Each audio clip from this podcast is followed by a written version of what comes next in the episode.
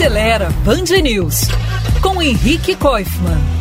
Em junho foi disputada a centésima edição das 24 Horas de Le Mans, a mais famosa corrida de automóveis do mundo. E a Toyota Gazoo Racing, divisão esportiva da marca, aproveitou o evento para mostrar um protótipo de competição bem interessante, o GR-H2. Por fora, ele é parecido com os outros modelos que disputam a categoria de protótipos das competições de longa duração, chamadas de Endurance. A diferença é que o motor do GR-H2 é movido por hidrogênio. Além disso, ele é híbrido, ou seja, tem outro motor elétrico. Para quem é fã de corridas, os carros como esse têm um atrativo a mais, além da sustentabilidade. Como seu motor é explosão, ele faz o mesmo tipo de som que os tradicionais a gasolina, que nós estamos acostumados a ver e ouvir. A ideia é que em mais alguns anos haja uma categoria específica para hidrogênio em Le Mans.